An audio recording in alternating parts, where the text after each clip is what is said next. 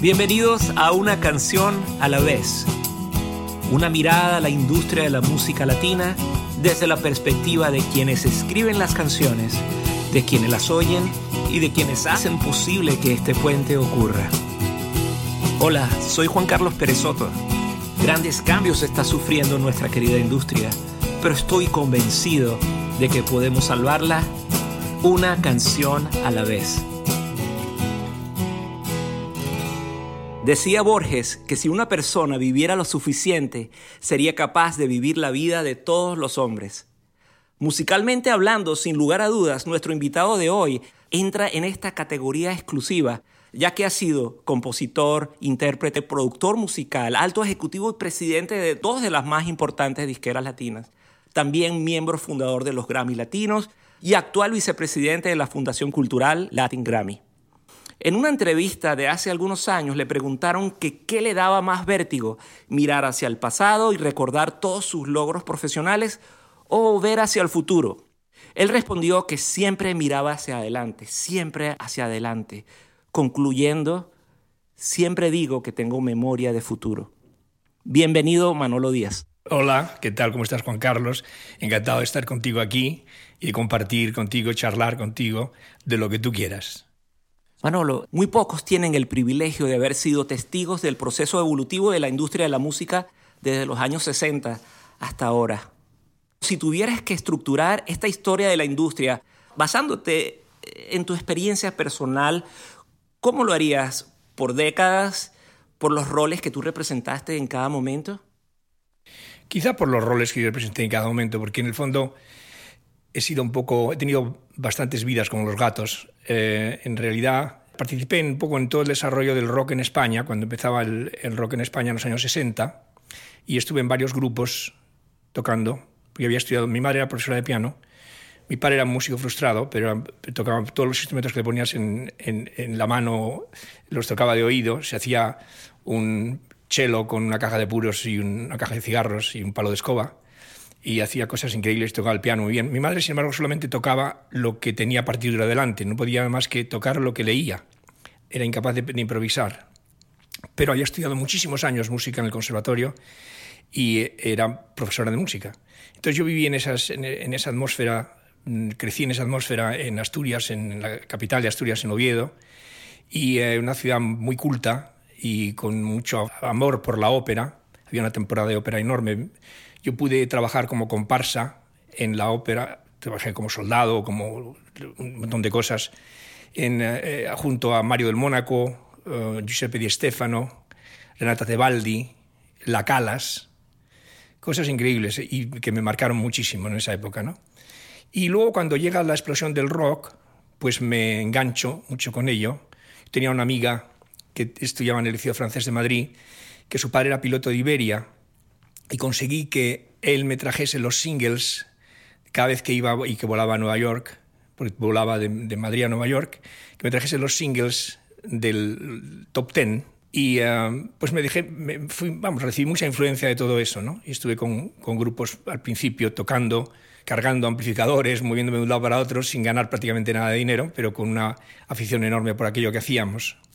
Luego, más tarde, conseguí entrar en la industria ya dentro de, o sea, entré en la industria como primero como productor y compositor, empecé a componer canciones, tuve mucho éxito y mucha suerte, mucha suerte, ¿no? Porque estaba en el momento adecuado, en el lugar adecuado y la verdad es que estábamos, era una generación nueva, muy fresca, los, los anteriores a nosotros pues hacían una música muchísimo más ah, que no conectaba con la gente joven. Y entonces yo tuve la suerte de mm, tocar en un grupo que se llamaba Los Sonor, que grabamos para RCA unos cuantos discos y um, hacíamos versiones de, cosas que de, temas americanos o de temas italianos que en aquella época también estaba muy fuerte lo de Italia. Y poco a poco pues fui entrando en eso y empezando a componer y tuve la suerte de descubrir un grupo que se llamaba Los Bravos que es el único grupo español que ha conseguido tener una canción en, las, en los top five de Inglaterra y de Estados Unidos porque grabaron una canción que se llama Black is Black Y entonces fue un éxito tremendo en los años 60, ¿no? Yo recuerdo que vine a Nueva York, creo que era el año 66 o 67, no, no, era un poquitín más tarde, quizás 67, 68, y eh, en las radios solamente, en, este, en, Nueva York, en Estados Unidos, solamente sonaba Black is Black, mm, y eh, ¿qué otra cosa era? Ah, sí, de los Beach Boys, uh, Good Vibrations, el momento de Good Vibrations de los wow. Beach Boys, canción impresionante que a mí me conmovió siempre muchísimo. Eh, y me influyó también. Y um, Donovan tenía una canción de éxito que se llama Watermelon Yellow y había una, un grupo que se llamaba que cantaba una canción que se llamaba Winchester Cathedral con un megáfono. Era, esas eran las cosas que sonaban en Nueva York en aquel momento, ¿no? Y, y una de ellas era de un grupo que se llamaba Los Bravos, es de España, que eh, consiguió grabar una canción inglesa que se llama Black is Black y que esa canción fuese un éxito tremendo. Canción que yo descubrí en una editorial de Inglaterra en una cassette, en un cajón lleno de miles de cassettes, o cientos de cassettes, y que nadie quería grabar. El éxito de esa canción tuvo mucho que ver también cómo se negoció con uh, lo que se llamaba entonces Radio Carolina de, en las aguas internacionales de Inglaterra. Había una emisora de radio que era la que realmente escuchaban los jóvenes en Inglaterra en aquel momento, y era una emisora de radio eh, en aguas internacionales para que no pudiesen controlarla los legisladores ingleses, ¿entiendes? Wow. Y, y, y, tenía un éxito tremendo. Ahí sonaba, es lo, lo, que sonaba que en aquella radio es lo que se convertía en éxito. Entonces yo me fui a ver al dueño de esa, de esa radio y le, de, le di la mitad de mis derechos de autor a cambio de que la, la hiciesen sonar. Él aceptó y aceptó hacer un test en radio para ver si gustaba la canción o no y si hubiese gustado pues la seguiría poniendo y si no la quitaría. Porque claro, él lo que tenía que hacer es defender su radio y su, su, su escucha, ¿no? su audiencia.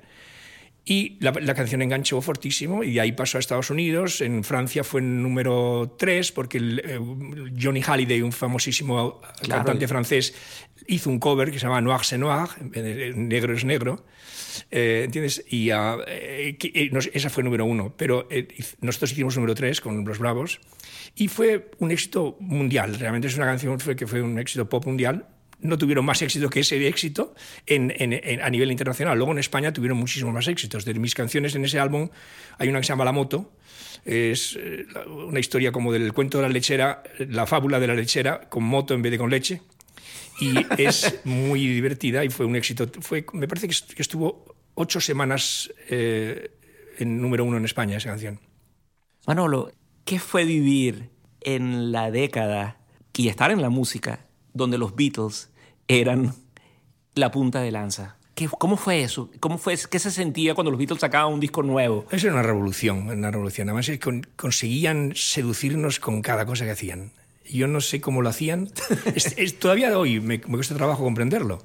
Porque cuatro chicos de Liverpool, la que han armado y la que siguen armando. Porque si te das cuenta, es que no hay manera de, de mejorarlos es que es una cosa, fue una revolución inmensa. Y luego además fueron muy eclécticos, hicieron cosas muy, muy diversas, ¿no? ¿no? No, se mantuvieron en una misma calle como parece ser que es lo que hay que hacer siempre para mantenerse, ¿no?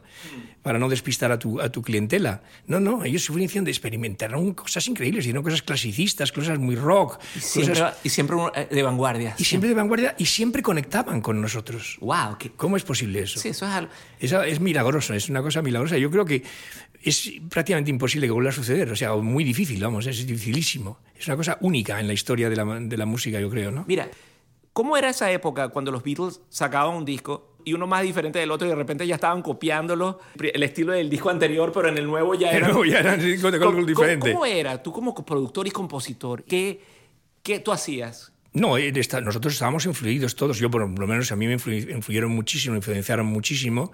Y, y, yo hacía cosas que estaban inspiradas en ellos, y no solamente en ellos, sino en otras cosas también que yo escuchaba. A mí, por ejemplo, cuando te conté antes que cuando estaba en Nueva York con, sí, con lo, la, de, lo, de, lo de los Beach Boys. Beach Boys, uh, Good Vibrations. Para mí, Good Vibrations Eso me pareció algo... una cosa revolucionaria, pero completamente revolucionaria. Y yo hice una canción que se llama Ojo por Ojo, que la canta un grupo español, está grabada por un grupo español que se llama Los Pasos que está, en, de, en, definitiva, claro, no le llega ni a la suela del zapato a, Good Vibrations, pero se nota que está influida por, por, por Good Vibrations. O sea, hay un deseo de entrar en esa especie de cosa psicodélica, ¿entiendes? Manolo, estabas teniendo mucho éxito como productor, compositor y artista. ¿Qué te hizo pasar al otro aspecto de la industria, al lado discográfico? Bueno, yo, aunque incluso grabé discos y todo eso, tampoco me sentía tan seguro de que yo era algo que el mercado necesitaba. Yo lo que, necesitaba es que yo tenía que ayudar al mundo de la música de alguna forma, pero no, yo creí que había gente más talentosa que yo escribiendo música y cantando. Y entonces me apetecía muchísimo entrar en la infraestructura de lo que está detrás, ¿no? de lo que, es entre, lo que está entre bastidores, que es la industria discográfica. Y eh, eh, entré primero en una empresa de Madrid, una empresa en España, que se llamaba Discos Acción, que pertenecía a la cadena SER de España. Y después entré en CBS, CBS Records, en CBS en España. Eh, de ahí me mandaron a París a crear lo que llamaban ellos el desarrollo artístico europeo. O sea, me dieron como, me parece que ocho artistas que tenían éxito éxito en su país local de Europa, pero que no tenían éxito internacional, pero tenían potencial. Y entonces lo que yo tenía que hacer era esos artistas que tenían éxito local, hacerlos internacionales, hacerlos que tuviesen éxito en otros países también europeos. ¿no? Y me dieron a un tal Julio Iglesias, Julio Iglesias, porque así lo pronunciaban ellos, me dieron a una tal Rafaela Carrá, me dieron a, tal, a un tal Humberto Tozzi, me dieron a un tal Miguel Bosé, mío. me dieron a un tal Asha Putli. No, lo, que tenía, lo que, todos ellos eran, tenían éxito local, pero no tenían éxito internacional, y había que hacerlo éxito internacional. Y la verdad es que tuve muchísima suerte. Trabajé como un animal porque me acababa de divorciar además y entonces en ese momento pues estaba solo y lo único que hacía era trabajar como un loco para tratar de olvidarme de todos los líos de los divorcios y entonces trabajé muchísimo y uh, conseguí resultados realmente espectaculares en aquella época. En el caso de Julio Iglesias, su primer disco en francés, pues fue un, monstruoso éxito en Francia, o sea, vendió más de dos millones de discos en Francia, y el único disco que vendía tanto como, como Julio era Supertramp con Breakfast in America, pero todo el mundo decía que había comprado Supertramp y nadie decía que había comprado Julio Iglesias, porque en el fondo lo compraban porque les gustaba, pero les daba un poco de vergüenza que les gustase. Ah, que, supuestamente no estaba al nivel. Exactamente, no era una cosa prestigiosa, ¿no? Y no lo decían. Pero fue un éxito tan, tan fuerte que fíjate qué anécdota tengo yo. La, portera de la, la, señora que se ocupaba del edificio donde yo residía en París, eh, una señora Madame Dupont, no sé, una señora francesa, pues no sabía que yo estaba en el mundo de la música. Y entonces ella, eh, un día que yo llego a casa, no tengo luz, no tengo electricidad en mi apartamento, entonces bajo a hablar con ella, digo, no tengo electricidad, ¿qué es lo que ha pasado? A ver si me puede usted ayudar. Me dice, pase, pase, señor Díaz, pase usted, que estoy en la cocina, que se me se va a quemar algo que estoy cocinando. Me senté en el comedor y veo encima de la mesa del comedor el disco de Julio Iglesias. Ella, ella no sabía que yo estaba en el mundo de la música. Veo el disco de Julio Iglesias, el álbum, A Boule Femme, se llamaba, A Vosotras las Mujeres. Y ah, eh, cuando regresa, le digo, buen disco ese, buen disco, ¿eh? El buen disco ese que tiene usted dice, ah, sí, señor Díaz, a mí usted. Yo no tengo tocadiscos, pero lo he visto en la televisión y no he podido controlarme y he comprado el disco. Sin tocadiscos. Tú imagínate que es venderle peines a calvos o venderle eh, eh, aire acondicionado en Alaska, ¿no? Esto es una cosa increíble. Fíjate si el éxito de vender discos a gente sin tocadiscos. Eh, mira, ¿cómo fue tu estrategia de un cantante español desconocido o famoso localmente eh, hiciese este disco en francés. ¿Cómo, ¿Cómo elaboraste esa estrategia? ¿Cómo escogiste el repertorio? ¿Cómo eh, escogiste el título del álbum? Porque a ustedes las mujeres es una estrategia también. Sí, fue una labor de equipo. Julio es, pero sobre todo era, un enorme trabajador y un hombre con una ambición clarísima y con una idea muy clara de sus prioridades. Primera prioridad, Julio Iglesias. Segunda prioridad, Julio Iglesias. Tercera prioridad, Julio Iglesias. Cuarta prioridad, Julio Iglesias, etcétera. No su carrera. Él estaba enfocadísimo en eso. Y él, él, a todos los que estábamos alrededor, nos obligaba a trabajar muchísimo. A ese paso. Sí, a ese paso. O sea, hay que reconocer que él tuvo gran parte de la culpa de todo ese éxito enorme. ¿no? Eh, detrás estaba también Ramón Arcusa, del, del dúo dinámico en España, que fue productor de esos, de esos primeros discos y ah, conseguimos rodearnos de gente muy competente. En Francia, por ejemplo, el letrista francés que, encontramos, que conseguimos, hizo, hizo adaptaciones que eran mejores que las letras originales, cosa que no suele ocurrir casi nunca, como tú sabes muy bien que tú sabes de esto, ¿no? Es muy difícil que una adaptación de un idioma a otro salga mejor al, que menos la al letra mismo original. nivel, al menos, es difícil. No, no, estas eran todas mejores.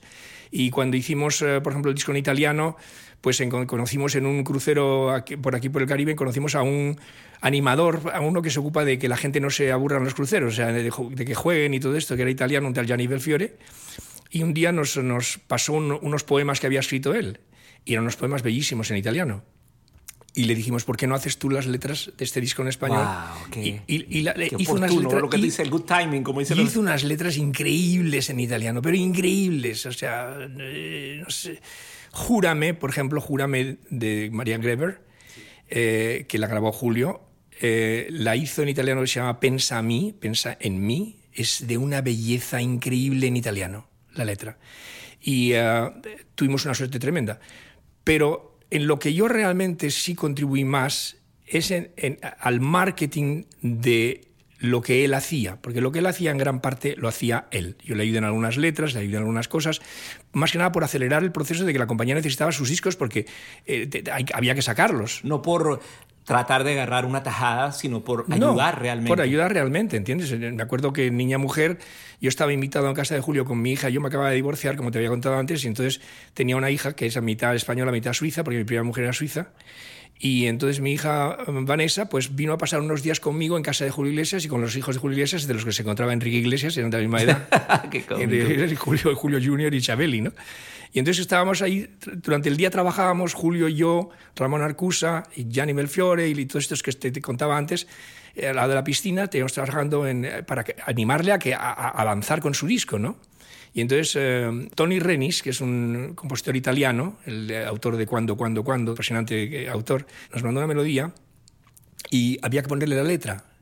Y me acuerdo que cuando estábamos, eh, yo estaba en casa de Julio con mi hija, yo dormía en una cama king size con mi hija, es lo que teníamos, el espacio que tenía yo, en una habitación de la casa de Julio, en Indian Creek. Y entonces, mirando a mi hija dormir, se me ocurrió el título de Niña Mujer. Y hicimos la letra juntos.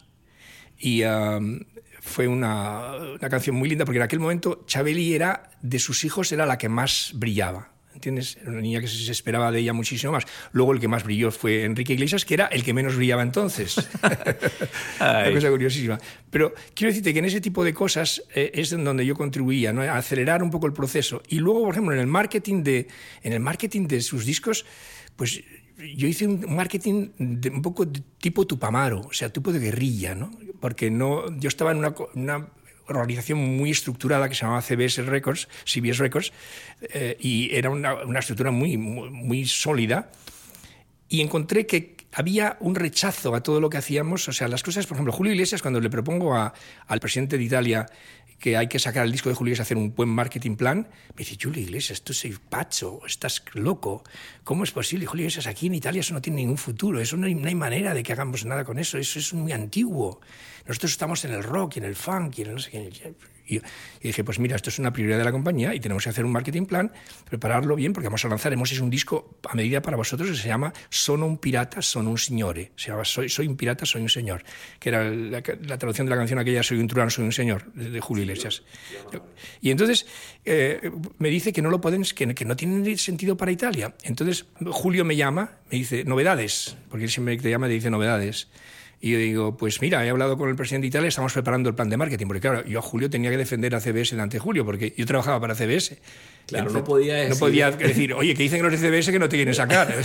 Pero bueno, yo tenía que un poco ma- maquillar la cosa, ¿no? Y entonces le digo, mira, estamos preparando el plan de marketing y tal. Y me dice Julio, dile a Piero Lafalce, al presidente de Italia, que yo soy muy amigo de, Pi- de Pippo Baudo, que tiene un programa muy importante de televisión en Italia, porque le hice una actuación para él en San Remo una vez, hace unos años, y me cayó muy bien, y yo le caí bien a él y tal. Ah, ok, ok, y tal. Bueno, cuando cuelgo, yo llamo a la RAI, llamo yo a la RAI, yo, y a la RAI. Y eh, le pido a mi secretaria, que era argentina, la que tenía en París, me- le digo, "Ah, Ana, ponme con la RAI. Me pone con la RAI. ¿Con quién en la RAI? No, no, ponme con la RAI, yo ya me, ya me cargo yo. Me pasa con la RAI, pronto la RAI, dicen cuando contestan, ¿no? Y digo, per, per cortesía, el señor Pipo Baudo, un attimo, un momento, y me van pasando una serie de filtros. Finalmente consigo llegar a la secretaria de Pipo Baudo. Y, digo, y me dice, ¿quién lo desidera? ¿Quién, le- quién le llama? ¿no? Y digo, Julio Iglesias. Y, y entonces me pasan a Pipo Baudo y, dice- y, Pipo Baudo me dice, Julio, y yo digo, Pipo, ¿cómo estás? Bene, tú. No puedo creer. Sí, y yo hago que soy Julio Iglesias. Y entonces le- el, el tipo me dice, ¿cuándo vienes a mi programa? El tenía un programa que se llamaba eh, Domenica Inn, que era como siempre un domingo, toda la, toda la tarde del domingo, un programa familiar, ¿sabes? Con muchas actuaciones y tal, un programa muy popular. Y cuando le, me dice, ¿cuándo vienes a mi programa? Y yo digo, cuando tú me digas, o sea, yo estoy encantado, he hecho un disco dedicado a ti que se llama Soy un pirata, soy un señor. Le le dije dedicado, a, ti. Sí, y el tío le encantó y tal. Total, me dijo, ven el, 26 de enero, ¿puedes venir? Digo, sí, el 26 de enero ahí estoy. Vengo, bueno, chao, bambina, chao, un espagueti. Y cuelgo. Y le y llamo a Piero La Falcha, el presidente de Italia. Oye, que Julio ha hablado con Pipo Baudo y que le, han, ha invitado para ir al programa Dominica In el 26 de enero. E es imposible, Manolo, es imposible. Está todo lleno. Hemos intentado colocar ahí a, Rafaela Carrá, a Humberto Tocci, a Marcela Vela, a Gianni Vela, y, no podemos entrar en el, en, el, en el, programa porque está lleno. No, no, pues te digo, eh, han hablado y le ha dicho que, tiene que venir el 26 de enero. Por favor, poneros en contacto con el equipo de, de Pipo Bauda a ver qué pasa. Por hacer la historia corta, fue al programa, fue al programa y vendió un millón de álbumes. Un millón de álbumes. Nunca había vendido un extranjero tanto en Italia.